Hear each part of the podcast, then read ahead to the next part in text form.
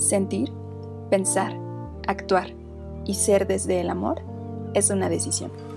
Estar presente de manera consciente ante cualquier decisión es una responsabilidad.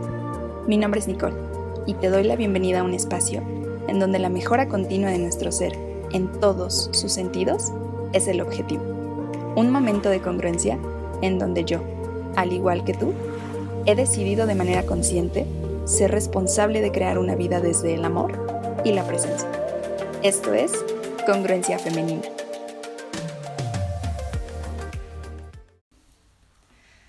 Bienvenidos, bienvenidas a este nuevo martes de Congruencia, a toda la comunidad congruente, a todos los que me escuchan constantemente, se los agradezco nuevamente. Gracias por estar aquí acompañándome y hoy quiero dar la bienvenida a el segundo hermano de fuerza. ¡Qué emoción! al hermano menor de fuerza que nos acompaña el día de hoy. Él es Dani Torres.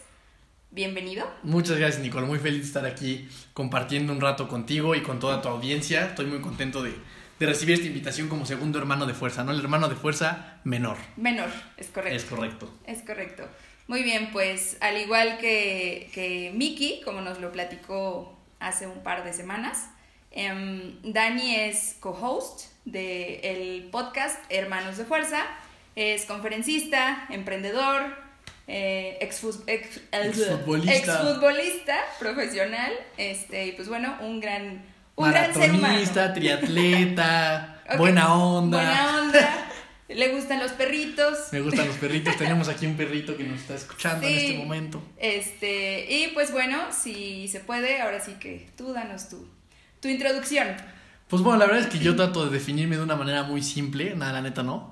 Este, sí, o sea, yo, pues sí, pues nada, ¿no? O sea, mi nombre es Daniel Torres, me considero una persona, eh, pues de cierta manera apasionada por lo que hace, que tiene que ver principalmente con esto que ya mencionaba, ¿no? O sea, el tema del, del emprendimiento y el tema del deporte, ¿no? Como te decía ahorita antes de salir, pues al aire, al programa, literalmente mi vida es eso, o sea, mi vida es hacer ejercicio, trabajar en mi empresa y dormir. Y ahora el cachorrito, ¿no?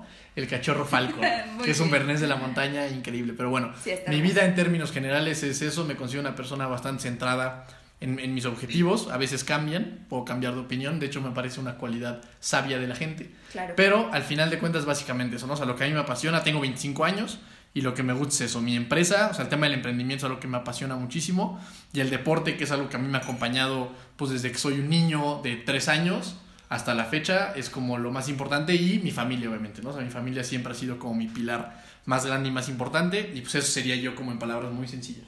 Muy bien, muy bien, Dani, muchas gracias.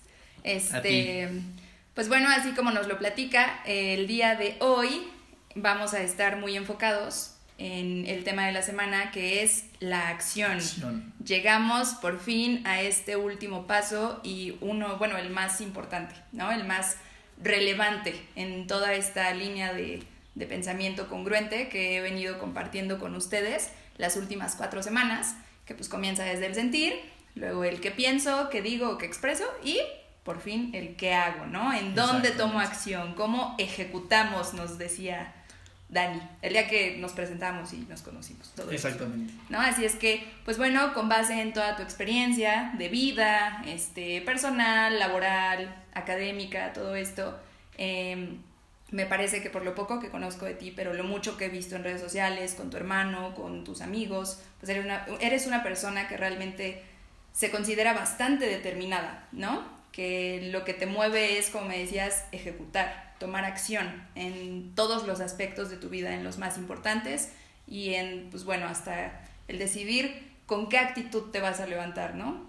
Cada que día. Ese es, que ese es un temota. Sí, yo creo que ya entrando, sí, justo, yo creo que eso que dijiste de la actitud podríamos hacer todo un podcast de eso porque yo creo que al final de cuentas es lo único que podemos decidir. Pero como dices, para mí, y un poquito lo platicábamos esa vez, eh, eres tus acciones. O sea, al final de cuentas lo que te va a determinar como ser humano es lo que haces. O sea, en realidad lo que pienses, lo que digas, todo esto, eh, pues formará parte de quién eres, pero al final de cuentas lo que va a determinar pues tu camino y el ser humano que eres es las acciones que tomas, tantanos. Al final de cuentas, somos nuestras decisiones, somos nuestras acciones. Todo lo demás, pues es, es efímero, es pasajero y, lo, y poníamos el ejemplo ahorita muy claro, ¿no? Que lo vamos a enfocar esta plática al tema del deporte y el tema del emprendimiento, que es donde yo considero que es más importante tomar acción. En la vida en general creo que es importante, pero en donde yo lo he visto pues de una manera mucho más tangible, ¿no? Y tenemos el ejemplo perfecto de alguien, y todos tenemos un amigo así o una amiga así, ¿no? Que siempre te dice, en enero ya me voy a ir al gimnasio. Y puta, en enero ya voy a agarrar la dieta. Y en enero voy a ser otra persona y voy a correr. Yo tengo voy a dejar de fumar, voy a empezar a correr. miles, miles, miles. Y eso y pasa mucho justo en enero, ¿no? Que la gente como que se quiere reformar. La neta no entiendo por qué. Yo tampoco. Yo no entiendo por qué en enero. O sea, no entiendo por qué en enero. Si al final, o sea, o sea, puede ser mañana o enero. O sea, enero no es. O sea, no es que enero sea algo completamente distinto. O sea, tú puedes ir cambiar al otro día. O sabes que terminas mal el año y lo empiezas mal. Claro. Al final del. O sea, de este pensamiento, esta idea, esta creencia, que creo que va más por ahí, ¿no? Como que es una creencia. Una creencia de que, de que es un inicio nuevo y hay gente que se espera. O sea, hay gente que dice, no sé, es noviembre, no vamos a estar en noviembre. Ajá. No, pues en enero. Puta, ¿por qué te quedan dos meses? O sea, tienes dos meses para ejecutar. claro. ¿Por qué te quieres esperar a enero? Pues nomás porque es enero, ya sabes, pero bueno. este, Entonces tenemos ese ejemplo muy claro, ¿no? De gente que en el mundo del emprendimiento pasa muchísimo. O sea, gente que te dice, y esto yo lo digo mucho en las pláticas, gente que te dice, este, puta, güey, ¿qué crees que yo tenía desde hace siete años? la idea de Netflix. Sí.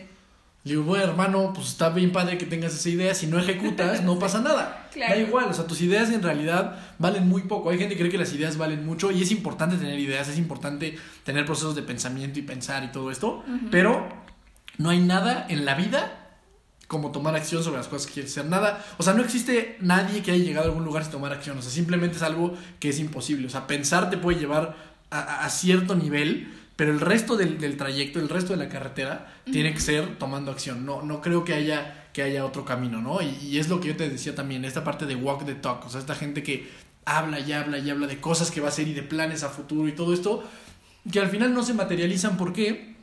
Porque falta ejecutar. Entonces, para introducir al tema, desde mi perspectiva, desde, desde como yo vivo todos los días, no existe nada más valioso y nada que te acerque más a tus metas que la ejecución. Ahora, puedes ejecutar bien, puedes ejecutar mal, pero por lo menos ejecutar te acerca a ese lugar que quieres llegar, ¿no? Sí, por supuesto. No, y como dices, o sea, hablando desde, desde ti, ¿no? Como Daniel. Em, obviamente el, el, hecho de que estés aquí hoy compartiendo con nosotros tu historia, tu experiencia, este, este aportar valor a la comunidad que nos está escuchando en este momento, es precisamente el que se den cuenta de que cualquier persona, ¿no? O sea, cualquier persona tiene que tomar acción en su vida, pero por su propia cuenta, ¿sabes? O sea, hay muchas personas allá afuera que creo yo, este es el mensaje que me gustaría que, que nos ayudes como a, a um, enfocar, ¿no? A tener un mejor enfoque. Porque yo pienso y yo he visto, y yo era una persona así, que creía que la vida se iba a accionar sola, ¿sabes? O sea que... Como si iban a ir dando las cosas. Ajá, ajá, exactamente. Por pensar, por ejemplo, yo soy una persona muy espiritual, a mi manera, eh, no soy religiosa, pero creo, ¿no? O sea, creo en, en, en algo más, exactamente. Entonces, hubo un momento de mi vida en el que me enfoqué mucho en, pues, fluir, este, dejar que las cosas sucedan como tengan que suceder, ¿no? Pero ni madres, uno tiene que accionar, ¿no? O sea no te puedes pasar la vida, porque así se me fueron, te puedo hablar yo de, no sé, dos años, ¿no? Teniendo esta idea, por ejemplo, que en este momento estoy materializando, que no te voy a mentir. Esto del podcast. Sí, esto del podcast y, y en, la, en realidad todo el proyecto que, que engloba esto, ¿no? Como tal congruencia femenina. Y fue a raíz de la pandemia. ¿no? Como a muchas personas, como que sí, nos cayeron negocios, muchos veintes claro. y dijimos, bueno, es momento, ¿no? Pero no, me compartías el otro día que para ti todo momento es el momento. Claro. ¿no? O sea, o como nos dices ahorita, no te, no te tienes que esperar hasta, hasta enero, o mucha gente que dice, el lunes.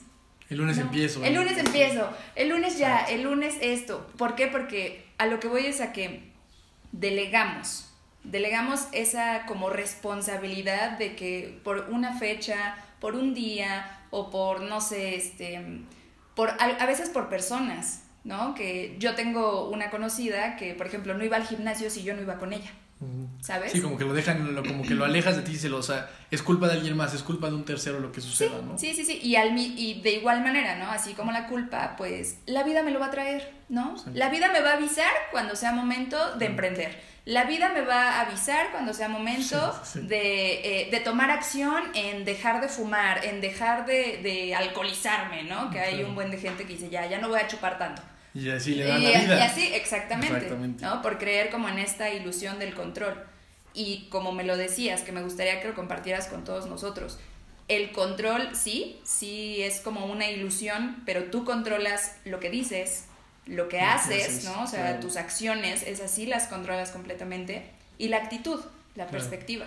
Sí, mira, algo que dijiste bien importante acerca de un tema, ahorita que hablas de la espiritualidad, yo la neta ahorita estoy como en esta disyuntiva de si creo en algo o no creo, la neta es un tema, de hecho ahí está un librito que puedes ver que se llama Una fe lógica, que son argumentos razonables para creer en Dios, para que vas como, ando como ahí como buscando ese tema, ¿no? Pero en algún momento yo era como más creyente en la parte cristiana. Y a qué voy con todo esto, hay una parte en la Biblia que dice, la fe sin obra es muerta. Y hay gente que no sabe, o sea, hay gente que, que cree eso, que dice, no, pues yo me voy a quedar en mi cuarto y Dios proveerá, ¿no? Dios dirá que Dios, Dios me mandará la riqueza y Dios me mandará la salud. Y claramente en la Biblia, o sea, para la gente que es religiosa, yo actualmente no lo soy, dice, la fe sin obra es muerta. O sea, está bien que tengas fe, pero tienes que obrar, tienes que tomar acción, tienes que ejecutar. Todo lo demás no existe. O sea, que tú te quedes y, o sea, que yo ahorita diga, puta, pues yo espero que Dios me lleve dinero pues para que llegue al cierre de mes y pagarle a todos los empleados, ¿no? Ah, y si no llega, se lo delega. Y si no llega, ajá, exacto, exacto, exacto. Entonces, ¿por qué eres porque, tan malo? Porque eres malo y yo me quedo acostado. O sea, la fe sin obra es muerta. Eso me, me gustaría, para, o sea, iniciar desde un, hasta, de un, hasta desde un punto de vista religioso, que es la gente que normalmente cede pues su futuro y su destino a un Dios más grande que ellos. Aún así, la misma Biblia dice que tienes que obrar para que las cosas se lleven a cabo, ¿no? No hay claro.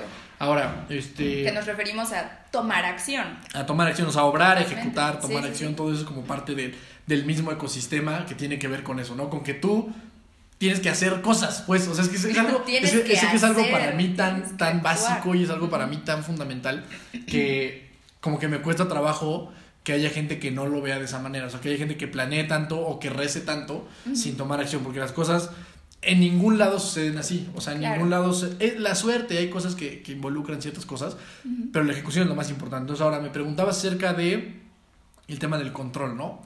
Sí, o sea, este, este control sobre... Em, lo que haces. Lo que haces, ajá, sobre tus acciones, que claro, eh, cabe mencionarlo, ¿no? Como hemos venido tratándolo en, en, aquí en Congruencia Femenina es todo un proceso, es todo un camino desde lo que sientes, lo que piensas, lo que expresas, lo que dices, ¿no? Pero este, este es el punto. Como el cierre, ¿no? el cierre, ajá. Este es el que realmente importa. Obviamente, si tú tienes un desmadre en todo lo demás, como ya lo he platicado, las acciones que tomes, a pesar de que sean controladas, entre comillas, no van a ser objetivas, ni van a tener un buen resultado, si todo lo demás no lo tienes trabajado. Que eso yo creo que pasa mucho, o sea, creo que hay mucha gente tomando acción con un, con un cimiento y, una, y un fundamento muy pobre, es decir, o sea, gente que toma acción basado o con base en lo que dicen los amigos, lo que dice la, sociedad, lo que debes de hacer. O sea, hay gente, y creo que lo platicaba contigo, ¿sabes? O sea, hay gente actualmente que a fuerza quiere tomar acción sobre ser un emprendedor, porque hay una presión muy grande social de que si no eres un emprendedor eres un fracasado y acaban sufriendo muchísimo. ¿Por qué? pues porque no tienen una fundación básica y, sólida atrás de decir, a ver, de verdad quiero ser emprendedor, neta quiero cargar con esa carga, neta quiero tener esa responsabilidad de tener que pagar el sueldo de la gente, o sea, de verdad lo quiero yo o la neta me lo están diciendo en el TEC de Monterrey o en la Ibero o en donde quieras, ¿no? Que, O en redes sociales, todo esto. Entonces, creo que eso que tú dices es muy importante, el decir, tengo que partir de una base sólida de lo que pienso, lo que siento, lo que digo, para posteriormente accionar sobre lo que verdaderamente soy, no, no sobre lo que me quiero inventar. Y entonces, sea, ser congruente, realmente. Ser congruente. Y ahí hay un tema que, que hasta me anoté que me parece muy importante y que se vio mucho en la pandemia. Y bueno, se sigue viendo, ¿no? Hay muchos empresarios, emprendedores, lo que sea, que tienen este, este argumento vacío de que la gente es lo más importante, ¿no? De que se paran en una reunión de fin de año y dicen, puta, es que si no fuera por ustedes no estaríamos aquí y ustedes es lo más importante, ¿no? ¿Qué pasa? Llega la pandemia marzo y su primera herramienta que es correr a la gente. ¿Ya sabes? Entonces, ahí estás hablando de un cuate que tiene un fundamento sumamente incongruente, que todo el tiempo cuando las cosas están bien, claro, pues puta, todos son lo más importante y no hay que correr a nadie y la gente es lo más importante. Llega la adversidad y lo primero que dice es, puta, pues a ver a quién corremos, cabrón, para que me salve yo. Sí, ¿en dónde está la resiliencia, no? Dice, no, ya váyanse, el que no, o sea, ya, que, o sea, yo, yo lo decía en una plática, que hablando del tema de emprendimiento y de la congruencia y de tomar acción, que es como tú como líder de una empresa, como emprendedor, como dueño de una compañía, pues vas liderando un barco con gente, ¿no? Claro. Y yo hacía esta, como esta analogía de decir, imaginemos que fuera real, o sea, que estuviéramos en un mar con gente y tú eres el líder y llevas gente contigo. Y supongamos que la pandemia es como que el mar se empieza a poner complicado, empieza a haber tormenta, empieza a haber olas, como que no sabes qué onda lo que está haciendo esta, este, este tipo de líderes es que su primer recurso es empezar a aventar a la gente al mar, a decir, pues ya puta, que se salve quien pueda, y si yo llego, pues a toda madre, y si ellos no llegan, pues si saben nadar bien, si no, ya sabes. Claro. Eso no lo puede hacer un líder, pero ¿qué sucede con esto? Lo que te digo. Esta gente del argumento vacío, de lo que digo y que la gente es lo más importante y fabuloso, a la hora de llevarlo a la acción, por no tener una base sólida, pues se te cae, o sea, se te cae el teatrito de volada. Claro, que tiene mucho que ver también con definir sus valores, ¿no? Sus propios valores. O sea, el... Eso, los valores es, todo... Yo creo que la congruencia con tus valores... Claro. Eso yo creo que no hay nada más importante que eso. ¿no? O sea, gente que dice, puta, yo soy súper honesto. Súper... Y, insisto, todo esto está relacionado a la acción. Porque yo puedo decir que soy súper honesto y súper honesto y súper honesto y súper honesto. Y se me presenta una oportunidad de ser medio chueco por algo de lana y, la y, tomo acción sobre eso, evidentemente soy un tipo súper incongruente. Es que sabes que ahí, por ejemplo, lo que dices eh, me hace mucho sentido en que, no sé, o sea, justo como lo acabas de decir, el tienes que ser congruente con tus valores. Y es que mucha gente piensa que la congruencia es hacia los demás o hacia afuera. Y no. Sí, lo primero es contigo. Lo primero es contigo y viene desde adentro, viene desde tus emociones, ¿no? O sea, todo, todo este rollo que ya les he dicho muchas veces, este, que, que sí me da hueva repetir. Pero obviamente si tú eres congruente con, contigo, con tus valores, con tus creencias, y sabes y tienes perfectamente definido, como dices, ¿no? Todas estas bases, ¿no? Y bien fundamentadas, por supuesto que vas a ser una persona congruente, ¿no? Y no vas a titubear en ningún momento de como el ejemplo que estás dando, ¿no? El tomar una decisión, conveniente o no para mí, pero que sabes que definitivamente va a afectar de manera directa a alguien más. Exacto. En tu entorno. Ahí hay una frase a mí que me gusta que es que si lo cambias, si estás dispuesto a cambiarlo por dinero, no son tus valores fundamentales. ¿Sabes? O sea, si estás dispuesto a eso, cambiarlo por lana, o sea, no es verdad que eres súper honesto. O sea, si tú te, te, plantas de ser un cuate honesto, o una mujer, un hombre honesto, lo que sea, y te llega una oportunidad de ser deshonesto porque te va a caer una lanita de más y la tomas, evidentemente tu base es sumamente, o sea, sumamente fracturada, ya sabes, porque no eres una persona honesta. Eres siempre y cuando las cosas te lo permitan. Sí, conveniente, ¿no? Convenenciero, que hay un. Son tipo que es honesto, claro. un tipo que es honesto y dice, no, pues yo no. Ahí te lo comparto aquí, o sea, en temas, pues ya, o sea, personales. A mí se me han o sea, presentado oportunidades de gente que me ofrece negocios a, a partir del mío que a mí me suenan como medio chuecones, como, como ya sabes, como, como, de, como muy perspicaces, como que no me suenan bien. Y yo lo, y digo que no, porque no, porque a mí yo, tengo un gran choque cuando algo atenta contra mis valores. Por porque, supuesto. porque yo digo que no puedo hacer, o sea, y de verdad no lo puedo hacer, ¿eh? y, si lo está escuchando mi mamá o mi papá o mi hermano, saben que yo, yo me considero una persona muy honesta. Neta, yo no puedo decir mentiras. No hay manera, o sea, soy malísimo, o sea, neta, no, no puedo, literalmente no, o sea, si trato, o sea, me sale pésimo, ¿ya sabes? Te entiendo, o sea, no hay forma, no hay forma, o sea, neta. Y me cachan. Es imposible, es imposible. Me acuerdo que cuando me, me tatué cuando tenía como 16 años, y según mi plan, yo, yo viví en Chiapas porque estaba jugando fútbol profesional allá a esa edad. Y según mi plan era que me iba a tatuar y que no le iba a decir a mi mamá. Porque eso es lo que todos me decían. Todos me decían, güey, pues obvio no le digas, no va a pasar nada, ya luego que ella se entere. Y yo decía, ah, sí, a huevo, así lo voy a hacer, no le voy a, no le voy a decir nada, ¿no? le voy a ver la cara, lo, tenía, lo, tenía en la espalda, entonces yo decía, bueno, pues igual lo puedo ocultar, ¿no? Ajá. Y, y, y mi mamá fue a verme a Chiapas yo ya estaba tatuado y yo seguía con mi plan, ¿no? De puta, no, no, no, este, nada, nada. No le voy a decir, no le voy a decir, no le voy a decir. Literalmente se va, o sea, salió de las puertas del, del, ¿Aeropuerto? del aeropuerto y le dije, ¿ya sabes? Mamá, me tatué. o sea, no puedo, no puedo. Literalmente yo no puedo decir mentiras. Y yo creo que tiene que ver con eso. O sea, con que tengo una parte de, por lo menos, ese valor sumamente sólido dentro de mí y con base en eso tomo acción todos los días, que es la parte importante, ¿no? ¿Nos puedes platicar un poquito más de eso? O sea, ¿qué, ¿cuál es como esta, esta tendencia de pensamientos que tú tienes, el identificar, ok, ¿no? Identificas bien lo que sientes, no eres una persona reactiva, ¿no? O sea, por lo... Obviamente eres súper disciplinado en muchos sentidos por toda esta vida deportiva que has tenido, ¿no? Desde muy chiquito, lo del fútbol, este, pero esta línea de pensamientos, ¿qué fue lo que te llevó o en qué momento de tu vida fue cuando en serio definiste el, ok, yo vivo para tomar acción, ¿no? O sea, yo estoy aquí porque me compartías, que es uno de los propósitos, ¿no? Que le encuentras a tu vida, ¿no? El ejecutar, el tomar acción, que es por lo cual estás aquí eh, dándonos el ejemplo en este, en este tema precisamente. Pues mira, yo creo que eso es algo que adquirí desde muy chiquito en el tema del deporte. Creo que fui, fui muy afortunado de acercarme tanto a un deporte que me apasionaba tanto desde chiquito.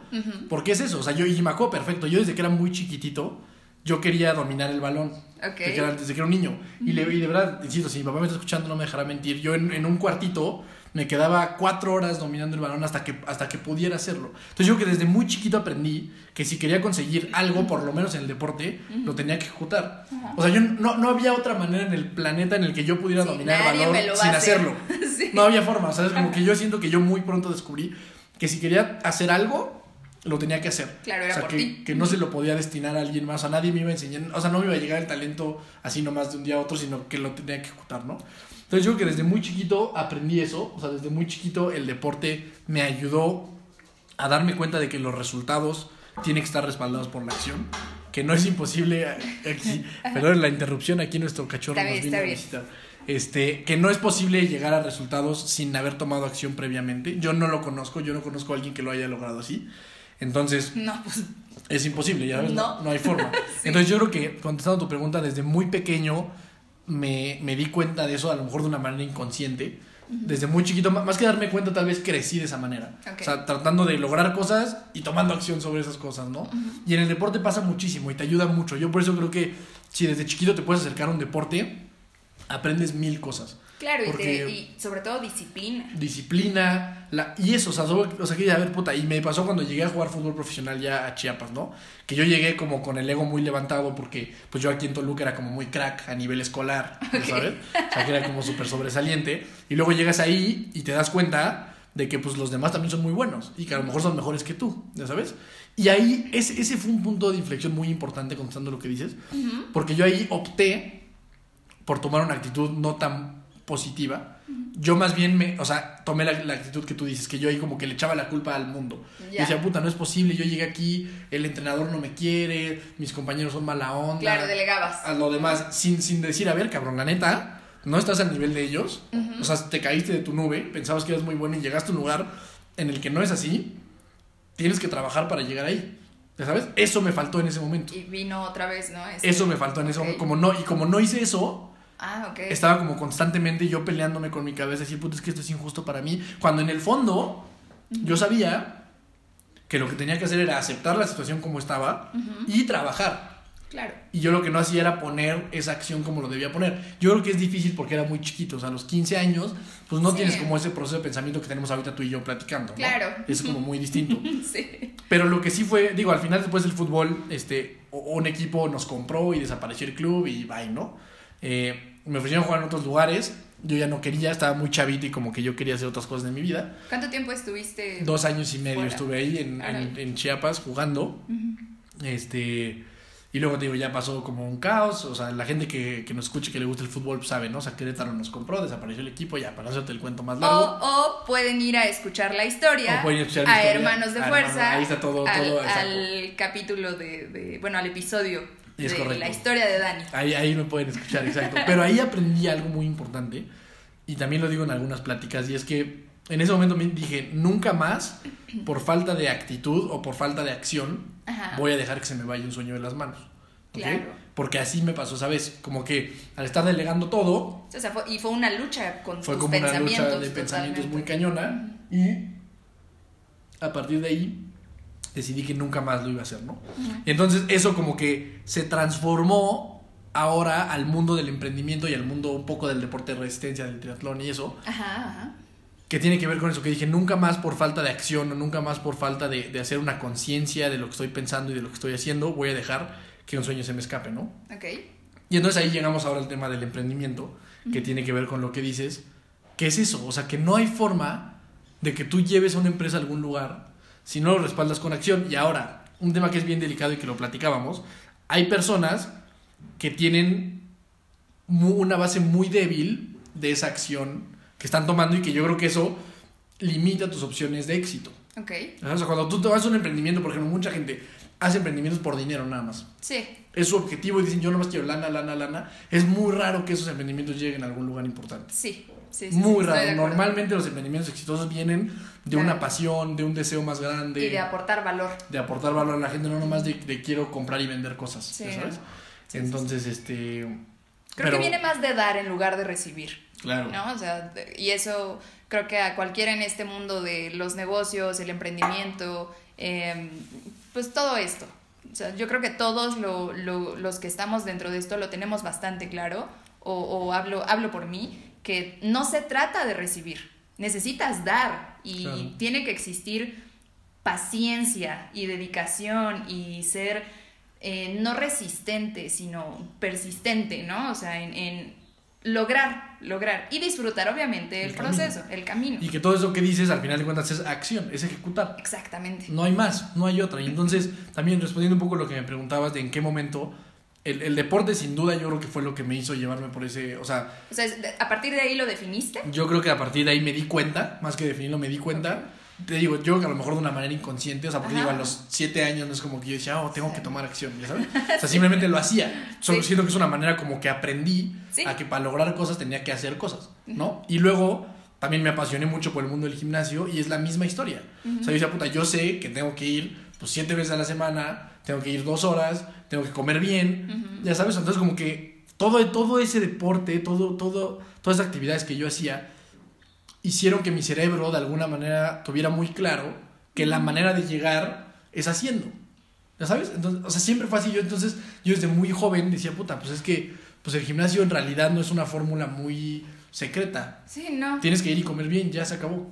No hay más. Ah, pero lo tienes que hacer, ese Eso, eso, es que tienes que que hacer y ser constante en el hacer, ¿no? Porque allá afuera hay un buen de gente eh, que piensa que porque va y se chinga tres horas en el gym, ya. al siguiente día puede ir media hora o 40 minutos, ¿sabes? Y, y, así como el ejemplo del gimnasio, muchas otras cosas, ¿no? Hoy ya me chingué, hoy ya, ¿no? O sea, hoy ya le eché un buen de ganas, ya, ya, ¿no? O sea, mañana le bajo y, y así se la llevan una semana, dos semanas, un mes, un año, no sé. Y reja. Y yo creo que eso que dijiste es bien importante, porque yo creo que algo que no hemos mencionado es que la acción debe de ir respaldada por persistencia en la mayoría de los casos. Sí. O sea, hay gente que hace eso, que dice, puta, pues ya enero, ¿no? Ya lo que hablábamos, enero, bueno, poca madre, enero, por ahí.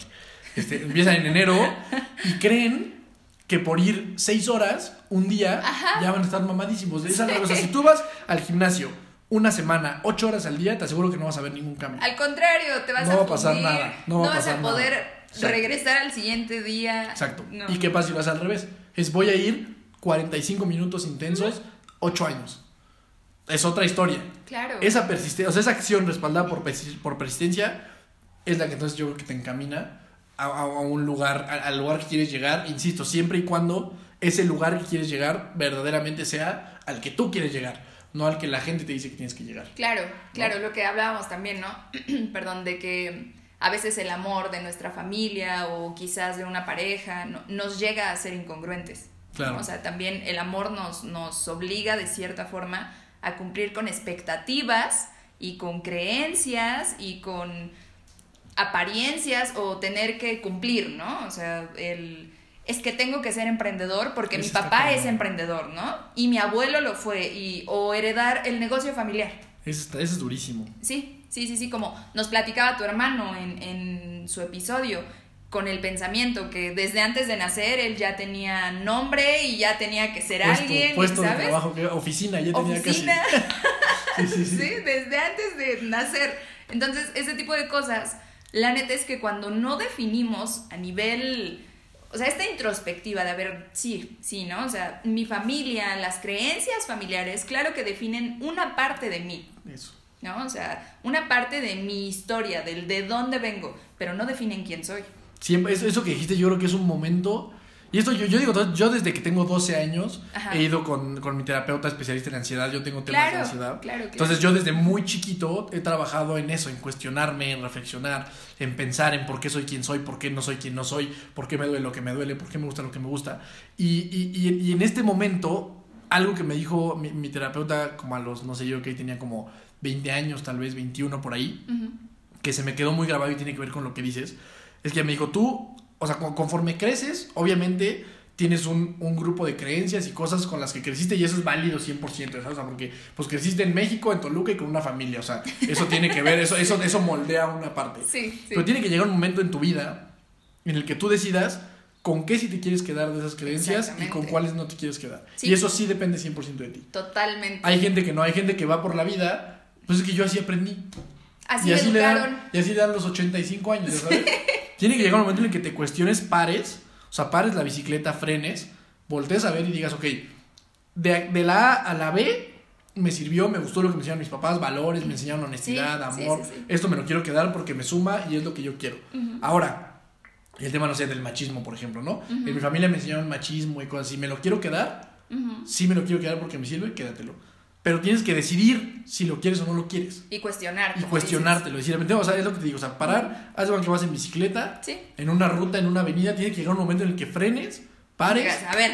veas las direcciones que tienes y digas, ok, me voy a quedar con esto que ya me sirvió, pero a partir de esto no lo quiero y ahora quiero esto. Y a partir de ahí es esa, es esa magia de decir, tomo acción, pero con base en algo sólido que yo quiero, que, es, que, es, que esa es toda la diferencia. Claro, y como digo, lo comparto en el intro del podcast siempre, tomar una decisión de manera consciente es una responsabilidad y es tu responsabilidad. Claro. O sea, todas las decisiones que, que tomamos, que al final del día es tomar acción, ¿no? O sea, decidir, ser eh, decisivo, ¿no? O sea, a ver, las cosas así, no, no tan al chas chas, pero, pero sí no dudar, Exacto. no estar dudando. Y normalmente en los pensamientos, ¿no? Cuando tocábamos este tema también se platicó el... Los pensamientos a veces nos empiezan a controlar eh, por lo que dice mi papá, lo que dice mi Cañón. mamá, lo que dice eh, la sociedad, lo que dicen mis amigos. Entonces es ahí precisamente en donde, a ver, yo voy a decidirlo, ¿sí? Y pues si me equivoco, es mi pedo. Al final del día, ¿no? Es mío. Y yo soy quien va a aprender, que hay mucha gente que le tiene mucho miedo a equivocarse. Muchísimo. Y, y sabes, yo que creo que, que hay mucha gente, reforzando lo que dices, que muchas veces se, o sea, se, se- o sea, se queda parado entre la decisión A o la decisión B, ¿no? Dice, puta, tengo que tomar una decisión, no sé cuál. Ajá. Y se detienen. Y lo que yo digo es, a ver, toma una, nunca vas a saber qué hubiera pasado. O Se sea, to- toma una y ya, o sea, nunca vas a saber qué hubiera pasado con la otra. O sea, toma una y vete por eso y ya, o sea, toma una. No, no, no vas a saber cómo hubiera sido el desenlace con la otra. ¿Sí me explico? Claro. O sea, como que planeas tanto y, y evalúas tanto que, que te quedas, o sea, que, que te paras por mucho tiempo. Cuando al final de cuentas vas a tomar una Sí. y no vas a saber este, qué hubiera pasado con la otra, ya sabes, o sea, porque no vas a poder regresar el tiempo y nada. O sea, ya la tomaste, ve por esa, pero toma acción. Porque hay gente que hace eso, se queda reflexionando y puta, y si sí o si no. Sobreanalizan, Y se le fue la vida. sí. Se le fue la vida, se le fue la oportunidad y ya es demasiado tarde a veces, ¿no? Entonces, o sea, re- reforzando esto que dices, la acción, no hay, no hay nada como la acción definitivamente, pero yo creo que es muy importante que venga respaldada de una congruencia de verdaderamente quién eres y qué es lo que te gusta y de verdad creo que hay, de hecho creo que es menos la gente que se lo cuestiona que la que, ya sabes, a la mayoría de personas va pues así, por Sí. la vida, sin cuestionarse nada, tomando decisiones que dice, o sea, de verdad, si tú le preguntas a alguien y hace el ejercicio, o sea, pregúntale a alguien, ¿por qué trabajas en donde trabajas? Va a ser muy raro que alguien te dé una respuesta así de que puta, la verdad es que me apasiona. y Porque trabajo". amo mi trabajo. Es muy raro, te voy a decir, pues Sí. porque pues, salí de la universidad Esto estudié. y pues esto estudié y fue So- lo que y me O- contrataron. O, sabes que hay mucha gente, y a mí me llegó a pasar, que confundía mucho el soy buena haciéndolo. A ¿Sabes? que yo quiera, claro. Ajá, me sucedió en, en un trabajo que tuve un par de años casi y pues era muy buena, ¿no? Se me facilitaba mucho, que también con temas, no, no tanto de ansiedad, pero, pero sí me aburro mucho de las cosas, muy rápido. Pues Sobre todo, rápido. sobre todo cuando me salen bien. ¿no? Entonces claro. empecé a confundir este, pues esto es, ¿no? O sea, está bien, ¿por qué? Porque me sale bien. No, no me toma tanto esfuerzo. Y me gustaría también, platicando precisamente eso, llegar al punto que me decías que me encantó del mm, en cómo basas el que no quieres ser parte de la media, ¿no? Que me, que me decías Ah, que ya. también Sí. mucho del tomar acción en tu vida tiene que ver o tuvo que ver con que es que yo no quiero ser uno más, ¿no? Uno más, eh, me refiero en- a- ahorita en de los que no toman acción precisamente o de los que permiten que pues, la vida ahí que decida sola, ¿no? Claro. Hay que dejarnos llevar, Llevar, y fluir y no hay que hacerla de pedo y para qué cuestionas, que a mí es algo que me dicen, pata, ¿no? El, Es que eres bien pedera, ¿por qué cuestionas todo? ¿Y por qué no? ¿Y por qué no? Claro. ¿Y por qué no? Exacto. Pues mira, para mí, ese es un, es un tema que tengo hasta tatuado en el brazo izquierdo, que es una palabra que es outliers, que tiene que ver, o sea, outliers significa en una, en una estadística, si tú sacas una estadística, no sé, de la población, de la estatura de México, Ajá. vas a encontrar en, en una, o sea, un eje X y un eje Y, Ajá. encontrarías como muchos puntos que se juntan en una media, ya sabes que es la Ajá, famosa media. ajá, o sea, todo el mundo está ahí y eso es lo que se conoce como media. Ajá. Los outliers son los puntos que se despegan de la media. O sea, puedes encontrar un mexicano de 2 metros 5 centímetros, ¿ya ¿sabes? Y va a ser, o sea, si lo hubieras en una gráfica, va a ser un punto que se va a separar por mucho de la media. Sí, cabrón. Cabrón, ajá, o sea, vas a ver muchos así amontonados de... Sí, pero uno por allá. Exacto, o sea, de 1,70 a 1,75, ¿no? Vas a Ajá. encontrar un chingo. Ajá. Y luego vas a ver unos puntos disparados, Ajá. que es la gente que se despega de la media. Eso significa outliers. Ok. Y es lo que yo tengo tatuado. Y eso para mí, a lo mejor para mucha gente es algo como muy egoísta, quizás, como pensar tanto en tu propio crecimiento. A mí, a mí me funciona, la neta. Y entonces, respondiendo a lo que dices, yo muchas de las cosas que hago tienen que ver con un, una constante insatisfacción personal y un deseo muy grande de tratar de trascender a no ser uno de la media. Y eso tiene que ver, pues desde que yo me fui En al foot, en todo. O sea, yo decía, puta, pues a los 15 años me voy a ir al foot. Pues ningún amigo mío estaba haciendo eso. Todos estaban en la, yo secundaria todavía, terminado tercera secundaria. Entonces decía, puta, a mí eso, niño. yo decía, a mí eso me gusta porque sé que nadie lo está haciendo. O sea, bueno, nadie de mi círculo, ¿no? O sea, Sí. obviamente hay más gente que, o sea, más, más gente, ¿sí? Más gente que lo hace, este, más personas que lo hacen, Ajá. este, pero por lo menos de mi círculo nadie lo hacía. Ajá.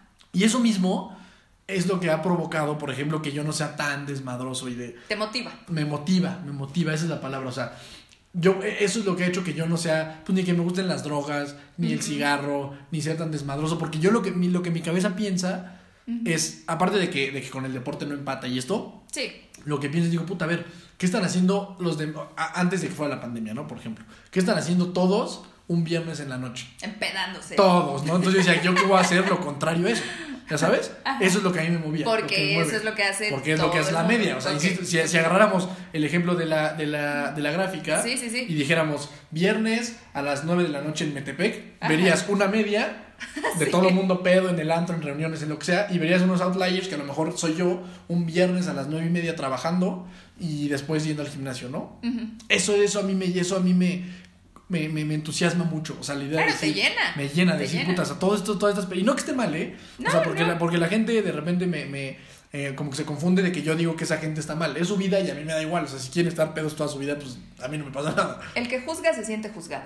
Exacto. Así de fácil, creo yo. Exacto. Sí, o sea, ¿No? a mí eso. Exacto. O sea, yo. Entiendo que es una, ay, qué mamón, o, Claro. cosas así, ¿no? Y, y es un güey, tú a lo tuyo, Yo a lo mío, exacto. yo a lo mío. Y, y que ¿no? ni lo juzgue, de verdad. O sea, digo, digo, aparte de que evidentemente es algo que no es bueno para su salud, pero fuera de eso, si ellos quieren estar pedos toda su vida, pues a mí, a mí la verdad no, no me quita nada. Todos ¿Ya los viernes de su Exacto, vida. Exacto.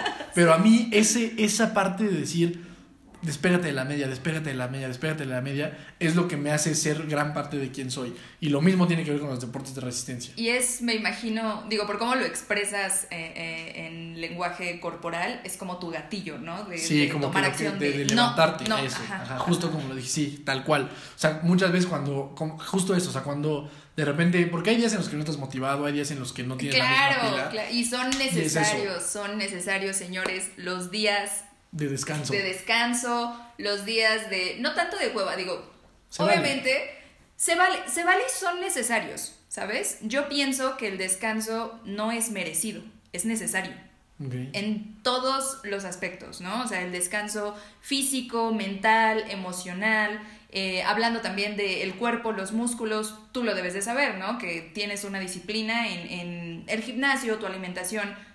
¿En qué momento es cuando el músculo crece? Sí, en cuanto descansa. Hasta que descansas. Sí, es importante. No, o sea, dormir, por ejemplo, para el ser humano es la mejor arma que hay en el mundo. sí, o sea, sí, si, si tú no duermes, te mueres tan tan. Sí, O sea, es muy importante. Pues hay tanta gente loca allá afuera que no duerme. exacto. Es un güey, duerme. Exacto. Pero justo, justo eso, que, y qué padre que lo tocamos, es lo que a mí me despierta una adrenalina muy. O sea, por ejemplo, a mí, para mí el, el 16 de septiembre ir al gimnasio es muy importante. Porque yo sé que nadie lo está haciendo. O sea, yo sé que el 15 de septiembre todo el mundo está pedísimo, festejando a México, y al otro día me encanta llegar al gimnasio y que no haya nadie. No hay nadie, neta, nunca hay nadie. Yo digo, puta, a huevo. Chingón. O sea, ajá, sí, porque digo, todos están haciendo lo mismo, Ajá. todos hicieron el mismo plan, todos se pusieron pedísimos, todos se durmieron a las 5 de la mañana. Yo opté por un camino distinto. Habrá gente que diga, qué hueva y qué güey tan solitario, y hay algo de eso. También es un camino solitario, eso es una realidad. O sea, no estás tan acompañado siempre. Pero solitario más no ermitaño, ¿no? O sea, Solitario en, en- en- en que no hay mucha gente que comparta eso. sí, no hay tanta gente acompañándote, como dices. O sea, no... Que tiene que ver con eso, que tiene Ajá. una vez más la gráfica. O sea, obviamente los outliers están más abandonados en la media puta. O sea, planes para irte a empezar el 15 de septiembre, Uf. los que quieras. Sí, es... Alguien, plan para decir, güey, vamos el 16 a correr vamos al gimnasio, dos o tres personas. O lo de los domingos, que lo he visto mucho precisamente con todos ustedes, que, que corren, que, que hacen, o sea, lo de la- las carreras, los eh, triatlones, todo esto. Tan solo los días de las carreras, ¿no? Que yo lo llegué a decir. El- y, y la carrera, ¿qué hora es? ¿Cuándo es? Sí, sí, el domingo a las no. 7 de la mañana. No mames. Sí, no jalo. ¿Por? No, o sea, por. Pero obviamente, antes de conocer todo este mundo, lo, lo veía como. ¿Y por qué en domingo? Hoy en día te comparto que. O sea, un fin de semana, ir a correr un sábado temprano, un domingo, es rico, porque, Está cool, no, es lo porque mejor, está solo todo, ¿no? O sea, lo que dices. Eh, a lo mejor, obviamente hay mucha gente que lo juzga, pues porque se sienten juzgados, ¿no? O sea. Sí, como si sienten como atacados de alguna Ajá, manera. ajá, porque al final del día tampoco tienen definido que sí, estar en domingo a las 8 de la mañana, jetones en sus camas, es lo que quieren hacer, Claro. ¿no? Sí, o sea, ellos lo decidieron. Exacto, y si no dudaran de ello, no se sentirían como, Claro. como ay, Obvio, sí, ¿no? sí, 16 claro. de septiembre Claro. y tú al gym. Sí, No. pero lo, se lo, o sea, como que dicen, puta. O sea, se enojan porque algo les choca. O sea, como que dicen, no mames. Igual y si estoy perdiendo todo un día de mi vida, ¿ya sabes? Sí, sí. y siento que, y justo eso, en, en el tema hablando ahorita de las carreras y todo eso, Ajá. eso te podría decir que es lo que más me motiva a, a cada vez exigirte más en cuestión de distancias, por ejemplo, ¿no? O sea, porque yo digo, ok, Sí, competir contigo mismo. digo, por ejemplo, carreras de 5 kilómetros. Ajá. Hay un gran número de personas que lo hacen. Bueno, una de 10, uno un poquito menos, ¿ya ¿sabes? ajá. Uno de 21, un poquito menos, un maratón, un poquito menos, un triatlón menos, un triatlón olímpico menos, un medio Ironman, un Ironman. O sea, cada vez se va reduciendo el número de la población que hace ese tipo de cosas. Y eso es lo que a mí me motiva. O sea, si yo quiero pertenecer al grupo pues de, los más chiquitos, no del que hace, pues te digo, 5 kilómetros, que insisto, no está mal, es es súper válido y es un gran esfuerzo, pero a mí lo que me despierta es decir, puta, quiero ir, quiero ir, o sea, quiero ir perteneciendo a esos grupos más pequeños Claro, de gente que hace cosas diferentes. Claro, y está bien, digo, o sea, entiendo, entiendo el punto con, de- al que quieres llegar con, no quiere decir que lo que hacen los demás está mal, no, no, no, repito, ¿no? Como, como ahorita te lo dije, eso es lo que a ti te, te, te dispara, Exacto. ¿no? O sea, ese es mi, no, yo quiero tomar acción en emprender, hacer deporte, eh, Las conferencias, las ejemplo, es todo cosa. esto, ¿no? Que también... eh, pues obviamente yo sé que hay muchos emprendedores, eh, cada vez hay más, que es algo que me da muchísimo gusto también. Eh, nada como hacer, bueno, yo creo que no hay nada como hacer lo que quieres hacer sin que nadie te diga que lo tienes que hacer. Claro. ¿no? Sí, o sea, que que, que sea porque tú quieres hacerlo. Sí, ¿no? O sea, y porque sabes que tienes que hacerlo. Claro. Pero que no haya nadie chingándote. Sí, sí, sí, A- atrás, A, mí me persi- cuesta trabajo. los- los talones, me no. costó mucho trabajo cuando era empleada, si era como,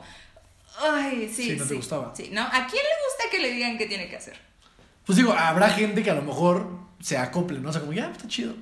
Nadie te va a decir que le gusta. Así, ay, puta, me encanta que me digan lo que Sí, tengo bueno, o que sea, hacer. así, así, así con esas palabras tal vez no, pero sí creo que para algunas personas puede ser cómodo. O sea, que digan, pues mira, yo tengo mi chamba, yo voy de 9 a 5, Claro, tengo, mi jefe me dice, haz esto. Exacto. ¿no? Claro, se, se acabó, claro, claro. Entiendo. Seguro hay gente que, que lo puede hacer así. Y algo que es importante es esta parte también de estar tratando de perseguir cosas. Ajá. También es peligrosón. O sea, también es peligroso porque nunca llegas. Ese es un tema bien interesante. Y te quiebras, ¿no? Y, te, como y no, porque no llegas. Es como lo que se puede llegas, llamar como el, el síndrome del atleta olímpico, del medallista olímpico, que es, puta, trabajé toda mi vida para una medalla olímpica, ¿no? O sea, que son procesos de 20 años, 15 años. Claro. Llegan, ganan, regresan a su casa con la medalla. Dicen, puta, ¿y ahora qué hago ¿Y ahora de qué? mi vida? Y, ¿Sabes qué? Sí, o sea, ya conseguí ¿Qué mi-? Ya hice, o sea, ya hice una super hazaña, ¿ahora qué hago de. ¿Qué, pe- qué, qué pedo? Sí. Y, lo, y, y por eso es, es peligroso, porque entras en una carrera, es, es como una caminadora Ujú. que nada más aumenta de velocidad. Claro. O sea, que a lo mejor vas lento y le aumentas, ¿no? Y te sientes mejor. ya. Puta, pues le voy a aumentar más y te sientes mejor. Y le voy a aumentar más. No, pero no hay un fin. Como no, como no tiene un fin, de repente también se puede hacer delicado. O sea, esa parte de estar persiguiendo siempre metas nuevas puede llegar a ser, y yo me he dado cuenta en el camino, y se los digo ¿A por ti? experiencia, puede llegar un momento en el que sea medio insatisfactorio. A ti te ha sucedido. Ajá, hay momentos en que dices, puta, pues ya conseguí esto. Y como que no, no te llenó como tú esperabas que te iba a llenar. ¿Sí me explico? Ya. ujú. Y dices, bueno, entonces a lo mejor no es esto, es esto. Y tampoco te llena como pensabas que te iba a llenar. Entonces es raro, es como una batalla interesante, porque sí te prende y es como un fuego. Y obviamente hay muchas alegrías y muchas cosas, Ujú. pero también creo que el siempre estar persiguiendo cosas nuevas, aparte de que te mantiene así, pues con una dopamina impresionante y con muchísima energía, creo que, que, o sea, tiene su chiste también. O sea, porque nunca vas a llegar. Pasa el tema del dinero. Ganas 10 mil pesos al mes. Bueno, pues me caería a mí unos 15. Ganas 15. Ganas 20, ganas 25, quieres 40, quieres 50, quieres 100, pero a 200, medida de 300, ya sabes. más tienes, más gastas, más... Y más persigues. Exactamente, exactamente. Y más persigues por, por creer que más necesitas. Exacto. O sea, lo que quiero con eso es que la gente que nos escuche, o sea, por, a lo mejor escucha muy padre esto que digo de ser el mejor y perseguir y esto, también tiene, o sea, como todo, Claro, tiene un girito, tiene su- giro de que sí, no sí. todo es tan padre tampoco, ¿ya sabes? Sí, sí, sí. Entonces eso me parece importante. Pero, pues básicamente respondiendo a esa pregunta que, que me hacías de que a mí me gusta, como que persigo mucho este tema de, de- de- de despegarme de la media, al final todo esto que platicamos en estos minutos tiene que ver con que todo tiene que ir respaldado con las acciones que tomas. Yo te podría estar diciendo esto ahorita.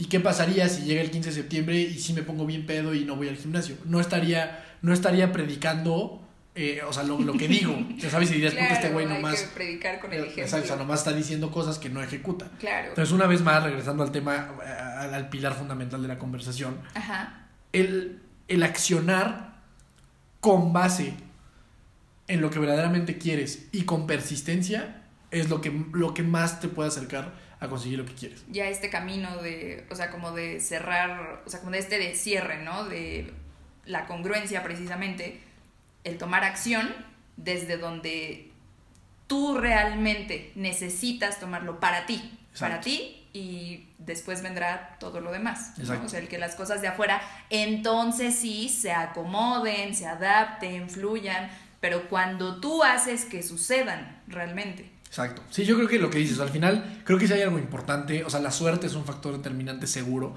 Hay cosas que, que a la gente se le dan de repente. Yo sí ¿Crees creo, en la yo sí suerte, creo Dani? en la suerte. ¿Sí? Creo que hay un elemento de suerte que sí es importante. Creo que es pequeña. Ok. O sea, no creo que sea como parte muy grande de la ecuación. Ujú. pero que sí existe.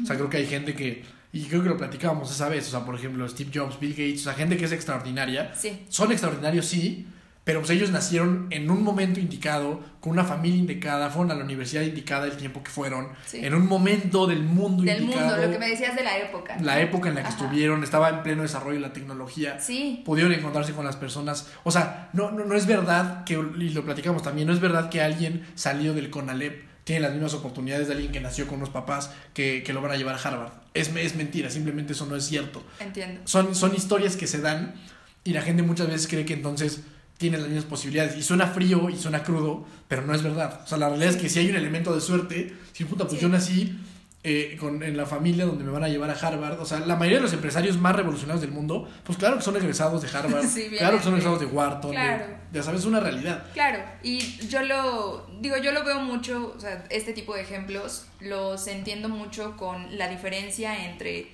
posibilidades versus probabilidades. Claro, ¿No? exacto. O sea, porque la posibilidad la tienes tú y la tengo yo.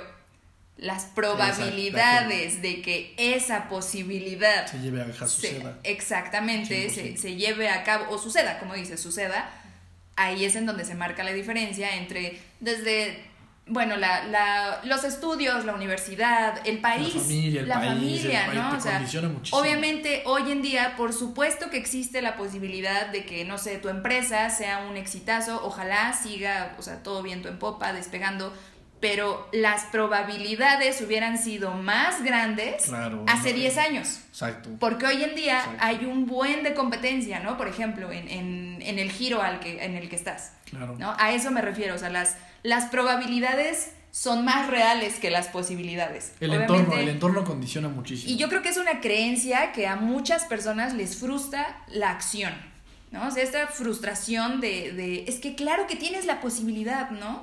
Así como todos. Pues sí, güey, pero ¿cuáles son mis probabilidades? Claro. Hay que ser realistas y real, o sea, sí, realmente, valga, o sea, se escucha un poco redundante, pero voltear a todo lo que hay alrededor, a en dónde estoy, de dónde vengo, o sea, qué, qué es lo que he hecho para estar hasta aquí, ¿no? Para realmente, pues que se lleve a cabo y se logre mi posibilidad. ¿Bajo qué 100%. probabilidades? 100%. Yo, o sea, yo esta gente, y mira que a mí me gusta mucho el tema de motivación y es algo que a mí me, me fascina, pero la gente que dice este de que si yo lo puedo hacer, tú lo puedes hacer, es, no es cierto, eso es una mentira y no, y no es verdad que todos pueden hacer lo que todos quieran.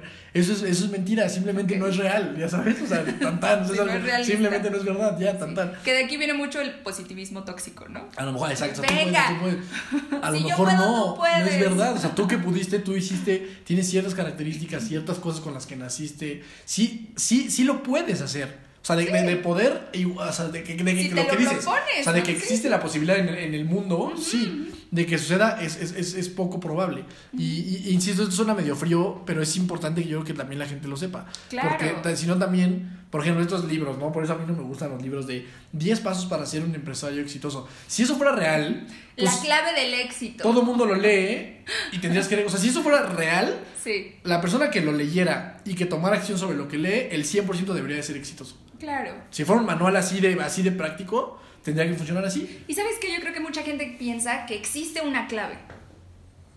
Y como lo decíamos el día que estábamos platicando, ¿no? O sea, el éxito es subjetivo, pero... Sí, multifactorial. Sí, sí, o sea, para mí significa una cosa, para ti otra, y a lo mejor, como lo, lo platicábamos, la persona que tiene su chamba estable, su antigüedad en una empresa, el godín, ¿no? O sea, El famoso godín. el famoso godín, y hay un chingo de godines allá afuera infelices y que están conscientes de que son infelices, pero también hay otro porcentaje, a lo mejor yo creo hoy en día menor, que son completamente plenos teniendo su chamba, Claro. ¿no? Y, y Es eso es éxito para ellos. Claro. Aquí se trata, y me gustaría que se queden con esto, se trata de que tú definas realmente y que seas congruente en cuáles son las acciones que tú tienes que tomar para que llegues a ese punto exitoso, ¿no? O sea, tuyo, propio. Justo eso, o sea, yo eh, hace la semana pasada tenía ahí como una entrevista hablando de cosas de emprendimiento y me preguntaba, eh, Ángeles, ahí le mando un saludo, me decía, ¿qué, o sea, qué, qué recomendación o qué necesita un emprendedor para iniciar, ¿no? Y yo le decía, depende muchísimo del tipo de emprendedor que tú quieras ser. No es igual alguien que dice, mira, yo quiero poner mi, pues, mi, mi restaurante de enchiladas y quiero que eso me dé para vivir, para mantener a mis chavos y ya, que es validísimo. O sea, está súper padre si tú quieres vivir tu vida así, increíble. Eso es muy distinto a que me digas, yo la neta quiero ir a romperla como Mark Zuckerberg o quiero ser un Elon Musk o quiero ser Jeff Bezos de Amazon. Eso implica otra cosa. O sea, no es, no, es, no es lo mismo. Y de repente siento que el emprendimiento lo enfocan mucho a ser putrimillonario, ¿ya ¿sabes? Y, y en realidad es muy poco, es número uno muy poco probable que suceda, la neta. O sea, empresas de ese nivel hay 10 contadas con los, con los manos. Sí, sí. Este. Y aparte que es poco probable, a lo mejor no es tan honesto. O sea, verdaderamente tal vez no es lo que tú quieres. Sí. Solo es lo que ves en la tele y ves así todo lo país. Ah, pues yo quiero eso. O No, volviendo a lo que dices, ¿no? De la media, es lo que todo el mundo quiere. O es lo que todo el mundo quiere y sin darse cuenta que a lo mejor va a ser muy poco probable que lo alcancen. O sea, siento que, o sea, para ir resumiendo las cosas, Sí, creo que mucho tiene que ver compartir de ser honesto contigo mismo, de conocerte, lo platicamos ese día, si no te conoces a ti mismo, es- o sea, la carretera se va a hacer Sí. mucho más complicada. Sí, si sí, no sabes por qué te gusta lo que te gusta, por qué te duele lo que te duele, por qué cuando alguien hace algo te molesta, por qué, por qué, ya sabes, por qué tienes ese tipo de cosas. Si no, o sea, a partir de ahí, ¿no? Del autoconocimiento. Si no te conoces, las probabilidades de éxito son todavía yo creo que más chiquitas. Ujú. A partir de que te conoces y tienes bien identificado lo que te gusta y los valores, todo esto, entonces sí sigue tomar acción con base en todo este trabajo previo. Yo, yo creo que ahí es donde está, donde está la verdadera, la cosa más importante. Esa sí podría ser la clave. Ahí podría ser, si me conozco bien, sé lo que me gusta, sé lo que no me gusta y a partir de ahí quiero tomar este camino. Claro hay muchas más probabilidades de que te vaya bien en ese camino. Insisto, puede que no, ¿eh? También. O sea, puede que vayas de topes con Como tu experiencia con el fútbol. Claro. O, sea, puede ser que tengas todas las oportunidades y que no se te dé. Tan tan, y ni modo, y te puedes quejar y llorarle a la vida y lo que quieras, ya está. Te vas a seguir peleando con paredes si quieres todo el tiempo, ¿no? Sí, sí, sí. sí. Pero si tú haces esa formulita, que es conocerte, saber bien quién eres, definir bien tus valores, tus objetivos y a partir de ahí lo más importante que es la, la materia de este, de este episodio, tomar acción, definitivamente creo que estás perfilado, perfilada, algo más cercano a conseguir lo que quieres conseguir, ¿no? Claro, sí. Pues me encanta, realmente todo esto me parece que sí es fundamental que las personas lo escuchen.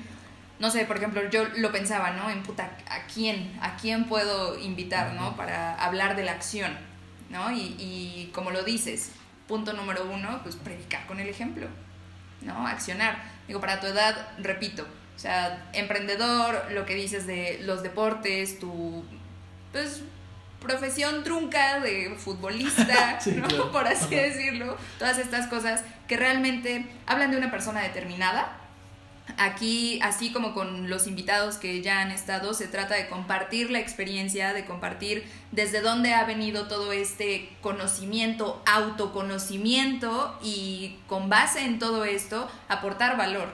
¿Por qué? Porque así como Dani, yo creo que hay muchas personas, eh, muchos chavos, una que otra chava, no sé, que tengan precisamente estas ganas o definidos estos, estos impulsos, estos gatillos que nos llevan a, a ver, yo quiero tomar acción en esto para ti lo dices, es estar fuera de la media. Exacto. ¿No? Para otras personas eh, significará pues lo que cada quien, ¿no? Pero es precisamente eso, definirlo con el ejemplo que nos das hoy tú aquí. Muchísimas gracias. No, hombre, este, pues bueno, realmente el, compartir que sí se puede, que si uno quiere, do it, sí, es el tema, do it, o sea, lo que estés pensando, lo que sea, Hazlo. Do it. O sea, todo, todo lo demás va a ser intrascendente. Todas las horas que le dediques pensando van a ser intrascendente. Do it. Lo tienes que hacer. Lo tienes que llevar a la acción. Ya después verás con qué te encuentras. Sí, no se lo dejen a sus dioses. A nada. O sea, lo más valioso que puedes hacer es agarrar y decir, quiero hacer esto. Hazlo. Y ya luego ves cómo sale. Igual sale poca madre, igual sale muy mal. Pero por lo menos hay gente que se detiene por el miedo, ¿no? Y lo platicábamos. Yo creo, estoy convencido de que la única manera de derrotar un miedo esto es tomar acción sobre el miedo. No hay más, no hay ninguna otra. De verdad, si tienes miedo de aventarte el paracaídas, lo que te lo va a quitar es aventando. Si tienes miedo de, emprender, lo que te lo va a quitar es emprendiendo. Insisto, no quiere decir que te vaya a ir bien. Sí, o que vaya a ser fácil, o que vaya a ser rápido, ¿no? Pero de que por lo menos el miedo y la curiosidad, yo siempre, yo creo que detrás de un miedo, detrás de una cosquillita de esas que tienes, hay una persona que quiere ser. O sea, detrás de un miedo que tienes, hay algo en ti y dice, puta, vamos, vamos, vamos a intentarlo, pero hay algo que te detiene. Do it, lo tienes que hacer, la acción, no hay nada más importante que la acción. Y justo, digo, para empezar ya a cerrar todo esto, eh, mencionando lo de los miedos, ¿cuál podría ser uno de los miedos más grandes que tienes? Mi miedo más grande definitivamente es que le pase algo a mi mamá, a mi papá o a mi hermano. Eso me da pavor. O sea, eso es lo que, a lo que más miedo le tengo en la vida. Fácil, eso sería como, es como una respuesta muy fácil para mí decirla. O sea, es como lo que más. Lo, tengo muy claro. O sea, yo sé que eso es a mi hermano. O sea, si a mi hermano le pasa algo, o sea, eso a mí me, me volvería loco. Son de las cosas que a mí, que yo sé que me costaría mucho trabajo eh, superar. O sea, si hay cosas en la vida que yo creo que me serían muy complicado llevar a cabo o sacar adelante son esas, estoy seguro. Este, que igual, al final de cuentas nunca sabes qué tan fuerte eres hasta que, hasta que los enfrentas ese tipo de cosas. Claro. Eso y ahora agregando al cachorrito tal vez también me da miedo que le pase algo. Pero yo creo que sería eso. Ok. Básicamente, los míos más grandes yo creo que serían esos. Ok. Ese, si puedo agregar otro. Sí, claro. Es el, lo, que, lo que platicábamos ese día, que a mí me den los 95 años esté ya en una cama de un hospital y que diga, puta, me arrepiento de todas las cosas que no hice en mi vida. Sí. O sea, puta, ya me llegaron los 90, ya no puedo mover, ya no puedo, ya no puedo emprender lo que quería emprender, ya no puedo inventar lo que quería inventar. Ya no puedo. Eso también me da mucho miedo. Llegar a un mundo, a un mundo, un momento en que me vaya a morir y que toda mi vida la vea hacia atrás y diga, puta, lo que pude haber hecho. Eso también me mueve un poco. Y volverme loco, ese es como el tercero. Sí, que de repente, de repente despierto un día y que me vuelva loco, eso me da miedo también. Yo creo que perder la cabeza debe estar muy cabrón. Digo, ya de no pierda los estribos y ya estés acá todo. Sí. ¿Sabes? Fíjate que a mí me dan mucho miedo las enfermedades mentales. Está cañón. El Alzheimer me da un pánico que al final del día es pues cierta demencia, ¿no? O sea, muy, muy avanzada, ¿no? Pero me, me, causa pavor. A mí Eso, seguro. Este, ok, ¿y nos podrías compartir alguno de tus mejores momentos que tengan que ver, claro, con el tema de, la acción, lo, que te haya llevado a en serio regresarte como a definir, ¿no? El claro, a huevo, por eso tomo acción, ¿no? Por eso el fuera de la media, el cuáles han sido uno, dos, no sé. Uno, definitivamente yo que sería el maratón que hice con mi hermano. O sea, cuando terminamos de los 42 kilómetros juntos, para mí fue ah, que se fueron a en Canadá. Canadá ese, ese es uno muy importante.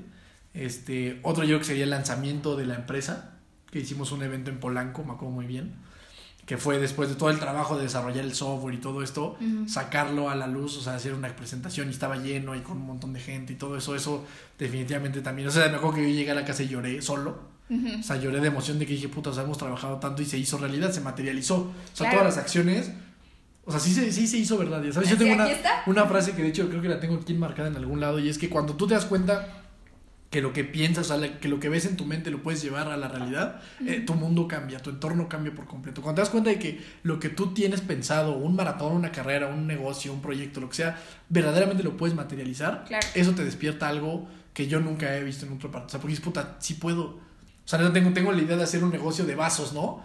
Y los saqué y me los compraron. Es, esa sensación, esa, esa yo creo que es de las, las pondría ahí. O sea, este lanzamiento de la empresa más todo lo que ha venido a lo largo de eso, ¿no? O sea, las ventas, las cosas que tú creías que no eran posibles. O sea, todo lo que relaciona al emprendimiento, de los pequeños éxitos que tiene el emprendimiento, lo pondría también como los momentos más felices de mi vida, más, pues, más representativos. ¿Y esto que nos platicas sería el por qué? O sea, de por qué esos dos momentos, o sea, por ¿Por qué, ¿Por qué fueron tan importantes? sí, definitivamente el de la empresa, eso. O sea, el decir, puta, sí lo pudimos llevar a cabo. Sí, materializar. Como materializar. Y lo que te hizo sentir. Y el maratón, definitivamente el maratón lo pondría, o sea, lo agregaría con todas las carreras de, de, de alto, de alta, este, este de alta resistencia, exacto. ¿Qué es eso? Que dices, puta, o sea, lo que yo creía que era muy difícil y muy largo y que a lo mejor no podía, llegué a la meta. Ok. Eh, o sea, eso sería como lo, algo que me, que me, que me hace vibrar mucho, ¿no? Le decir, puta, todo lo que pensaba que era muy difícil, sí pude. Sí pude, ajá. Yo pensaba que era muy difícil nadar en el mar. O sea, puta, 1500 en el mar. Yo, yo aprendí a nadar hace dos años, era, era un desastre. ¿Neta? Ajá, no, esa es, otra, esa es una super historia. o sea, y el hecho de decir, puta, pues nunca me había metido al mar a nadar, jamás. Y entonces meterte a nadar y decir, puta, pues sí llegué. O sea, es como que te empodera mucho, o sea, como que dices, puta, o sea, si puedo hacer esto, puedo hacer mil cosas más. como nos decía tu hermano, ¿no? Que todo está acá, todo está en la cabeza. 100%. ¿No? O sea, tus miedos y, y, el no vas a llegar, no vas a llegar, te vas a ahogar, te vas a morir, lo que sea, está en la cabeza. Yo siempre yo tengo una frase que yo me invento muchas frases. Este, pero digo que antes de ganarlo en cualquier lugar, lo tienes que ganar en la cabeza. Siempre, lo que sea cabeza. Antes de ganar cualquiera, así sea un, un, un jueguito ahí de ping pong con tu cuate, para ganarlo, antes tienes que creer que lo puedes ganar. Claro. O sea, al final, cuando las cosas son complicadas o, hay rivales en equidad de circunstancia, yo creo que gana el que creía que podía ganar al final hay algo en la parte mental que dice, yo, yo, yo creo que lo puedo ganar, yo creo que lo puedo lograr. Tienes muchas dudas, pero hay algo en tu interior que dice, pero creo que sí puedo. creo que puedo. Si no tienes eso, sí creo que es más difícil. Ese podría ser un consejo que le podrías dar a la gente para tomar acción en todo. Definitivamente. Creo que, tiene que partir de acá arriba, ver, o sea, que tienes que visualizarlo. No creo tanto en esas madres del secreto y esas cosas, pero que sí creo que lo tienes que ver primeramente posible en tu cabeza. O sea, si tú, si tú en tu cabeza no lo puedes visualizarlo, no lo vas a poder materializar. O sea, tiene que, o sea, para mí es como el primer paso. O sea, ver lo posible acá arriba. A partir de ahí vendrán muchas cosas que, insisto, el ver lo posible no quiere decir que se va a hacer. Ajá pero sí creo que es el paso, el paso principal. Antes de tomar acción, primero tienes que ver lo posible en tu cabeza. Una vez que lo ves posible en tu cabeza, sí sigue ya toda la acción y entregar el resultado, ¿no? Pero sí creo que lo primero es plantar esa semilla de posibilidad y de que puedes lograr algo en tu cabeza. Ok. Definitivamente. Muy bien. ¿Tu pasión, Dani? Mi pasión, ¿cuál es? Pues yo creo que esos dos temas definitivamente. Emprendimiento. Creo que, creo que todavía no he encontrado la más grande de mi vida. Ok. Creo que todavía soy joven para encontrarla ya tan pronto. Pero definitivamente lo que me apasiona mucho es el deporte. El fútbol me, fascina y todo lo que engloba el deporte. y el mundo del emprendimiento me gusta mucho. Ni siquiera, ni siquiera te voy a decir que mi empresa es lo que más me apasiona. Okay. El mundo del emprendimiento sí me apasiona mucho. Todo lo que hay detrás, lo que es construir cosas, eh, darle, darle trabajo a la gente, todo eso, el mundo del emprendimiento, lo que lo engloba, sí, eso, esas dos serían mis pasiones hoy. Muy bien. Quizá cambien después. ¿Y podrías o tienes definido el qué le da sentido a tu vida hoy? ¿Qué le da sentido? Fíjate que es algo bien interesante porque es algo que, busco y que no he logrado encontrar al 100%. O sea, te mentiría si te digo que tengo ya una cosa muy clara. Definitivamente creo que algo que por lo menos le da el drive es esta parte de tratar de despegar de la media. Algo que le da mucho sentido a mi vida es mi familia, sin duda. O sea, el estar con, yo sé que yo si no tuviera ellos probablemente estaría muy vacío. Pero yo creo que todavía no alcanzo a ver eh, qué es lo, que platicábamos, ¿no? Como ese fin último. Ese, ese, o sea, esta carrera constante. Ajá, ajá como que todavía no tengo muy claro cuál es esa, ese último desenlace, ese, ese último momento en el que voy a decir, para esto estoy vivo. ¿Sabes? estoy como en esa búsqueda. Ay, como dices, o sea, la edad, obviamente somos jóvenes, ¿no? Pero en este momento de tu vida tienes definido que es perseguir, o sea, perseguir la, mejor versión de mí mismo todos los días, sería esa, ahorita. Muy bien. O sea, perseguir ser mejor que yo, mejor que ayer, mejor que antier, todo eso, sería esa ahorita. Insisto, y creo que partiendo de la congruencia con los valores y eso, es eso, ¿no? Es decir, ahorita la neta, hay gente que se las inventa y no, yo sí tengo ayudar al prójimo, ¿no? Así de, o sea, eh, qué jalada. Ya sabes, ajá, o sea, tiene que ser honesto y la gente ahorita todavía si no las has encontrado, pues no las has encontrado y está tío. Y está bien, y también está bien, claro, todos tenemos un sentido en, en, todo momento y como dijiste al principio, que es algo que me gusta mucho eh, y lo valido totalmente, es de sabios cambiar de opinión. 100%. Los cambios son necesarios. Yo tengo una frase, yo también me invento frases, eh, que lo digo todo el tiempo, que es cambiar para crecer y crecer para cambiar. ¿No? Y, y, se me hace cíclica completamente. o sea, porque cuando hay un cambio, conlleva un crecimiento y después de ese crecimiento vuelve a haber un cambio, ¿no? sí, no puede ser estático, exacto. En ningún momento se puede ser estático. Yo si voy un, un, consejo final sería ese, o sea, que es de sabios cambiar de opinión, siéntanse en libertad de hacerlo. Hay gente, hay una frase que me gusta que es como opiniones muy fuertes, débilmente sostenidas. Que, o sea, sé, sólido con sus opiniones, pero también si la quieres cambiar al otro momento, está bien. chingón. ¿sabes? ¿Sabes qué? Contradecir a alguien más se me hace un poco absurdo. Cuestionar a alguien más es, es, lo. Claro, la cuestión, el cuestionar es para afuera. El contradecir también se puede para adentro, ¿sabes? O sea, yo creo que me puedo contradecir a mí misma. Claro. Pero consciente. consciente, ¿no? De, a ver, me equivoqué. Eso, y el último que les daría es aprendan a decir que no. Poca gente lo sabe hacer. Muy poca gente. La mayoría de gente va por la vida haciendo cosas que no le gustan porque no sabe decir que no. Claro. Si tú, quieres, si tú no quieres hacer algo. A alguien más. Si tú no quieres hacer algo, di que no. Ya, ni siquiera te expliques. O sea, gente, no, es que me da pena, pero te tengo que explicar. No, si no quieres, no quieres, ya está. O sea, si no me caga dar explicaciones. Di que no, no lo quiero hacer. ¿Por qué? Pues, pues porque no, no quiero. quiero. Ya, tan, tan, ¿sabes? Muy bien. Aprendan a decir que no y también aprendan a cambiar de opinión. Muy bien. Por último, Dani, para romper el mood, si pudieras ver en concierto a alguien que ya esté muerto, ¿a quién sería? En concierto a alguien que ya esté, fíjate que no soy de conciertos. Tal vez a Michael Jackson. No, la verdad sé que tiene una historia ahí como muy perturbadora que como que no me permite, ya sabes, como que no está cool. Pero siento que ver la, la energía que él provocaba en la gente debe, de, debe de ser algo muy, o sea, muy impactante. O sea, gente que lloraba, se desvanecía, se Solo de verlo. y, y, no emitía ni un sonido. No, pasaba. Ahí parado la gente se desmayaba, ¿sabes? Siento que eso, o sea, te digo, no, la, la música es buenísima, obviamente. Su parte como turbia, como que no me hace como verlo como alguien así como, no, como no, no, no digo que tengo ídolos, pero alguien como muy trascendente en mi vida, pero sí creo que me hubiera gustado ver ese impacto tan brutal que puede tener un ser humano parado en un escenario, ¿sabes? Sí, qué, pedo, ¿no? Ese yo que sería eso. ok, muy bien. Pues, Dani, muchísimas pues gracias, te lo agradezco infinitamente por aportar tanto valor. Y, por último, ¿en dónde te encuentran? ¿En dónde te pueden encontrar en redes sociales? Me pueden encontrar como Daniel Torres, con dos O's porque ya con una olla no estaba, ya estaba ocupado. Entonces tuve que ver ahí Daniel Torres. Ahí estoy en Instagram, Facebook, Twitter, TikTok. En TikTok subo cosas de emprendimiento. Instagram, Twitter, ahí básicamente.